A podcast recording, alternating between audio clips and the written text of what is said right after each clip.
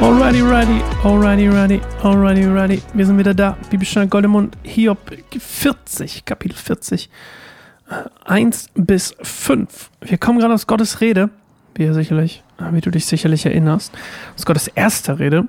Und zwischen der ersten Rede und Gottes zweiter Rede, die als nächstes folgt, die übrigens finde ich, finde ich persönlich, noch ein Ticken ah, würziger, war jetzt richtig, nicht das richtige Wort, aber ähm, interessanter ist. Also, weil es um zwei spezielle Tiere gehen wird, aber das werden wir dann ähm, morgen und übermorgen hören und überübermorgen. Warte mal, wie viel haben die? Eins, zwei, drei. Ja. Morgen, übermorgen und überübermorgen hören wir dann ähm, Gottes Rede, die zweite. Und heute geht es um äh, darum, dass Hiob genau darauf antwortet. Also erstmal fängt es mit den ersten beiden Versen an und das ist nochmal, ähm, dass Gott nochmal Hiob dazu auffordert, ähm, ihm zu antworten, nämlich in so einem eher so einem spöttischen Ton, hey, du kannst mir gar nicht antworten. Und dann äh, gibt Hiob tatsächlich eine kleine Antwort, ähm, in der er aber noch nicht seinen Stolz bricht.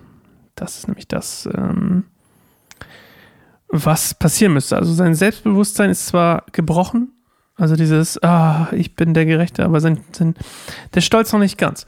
Und ähm, er kehrt noch nicht um, tut noch keine Buße. Und äh, wir hören jetzt erstmal rein, was Hiob uns zu sagen hat und äh, zum Teil ja auch Gott. Bis gleich. Dann sprach der Herr zu Hiob.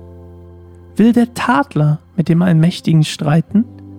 Der Mann, der Gott zurechtweist, soll nun antworten. Da antwortete Hiob dem Herrn. Ich bin ein Nichts. Wie könnte ich dir etwas erwidern? Ich lege mir die Hand auf den Mund. Ich habe einmal geredet und werde nicht wieder damit anfangen ein zweites Mal und ich will es nicht mehr tun. Ja, knackig kurz. Also, äh, Hiob sieht ein, äh, dass der Mensch an sich, also er auch nicht, nicht der Herr über die Welt sein kann. Das äh, sieht er durch diese Sachen, die Gott erzählt und ihn immer wieder Fragen stellen. 70 Stück sind es ja, das hatte ich euch ja erzählt.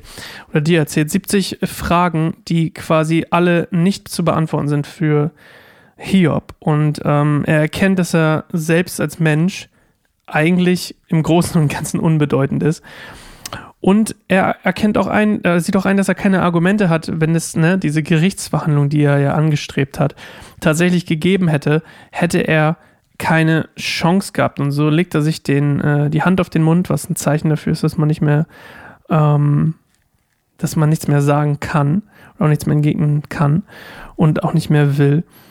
Ähm, und wie gesagt, Hiob wurde zwar gedemütigt, aber er ist noch nicht zur Umkehr bereit, also zur Buße. Und das ist ja das Entscheidende auch dann im Prozess der Wiederherstellung, Wiedereinsetzung, ist das, was David damals erlebt hat. Er musste Buße über das tun, was er gemacht hat mit, mit Uji, Ujia, Uria, Uria, Uria heißt so, ne? Mit Uria und, und ähm, Bathseba. Und erst die Buße hat ihn wieder eingesetzt, nicht unbedingt das gedemütigt werden, wenn man so will, sondern ähm, die, dass er seinen sein, sein Fehler eingestanden hat sein Stolz gebrochen hat, ge, Stolz gebrochen wurde, Reue, ange, ähm, Reue bekannt hat und äh, Buße getan hat, umgekehrt ist. Und wie das aussieht bei unserem Freund Hiob, das erfahren wir noch nicht morgen. Denn morgen hören wir uns erstmal Gottes Rede an, der erste Teil davon. Und äh, ich freue mich drauf. Das ist eine tolle Rede. Tolle Rede. Ciao.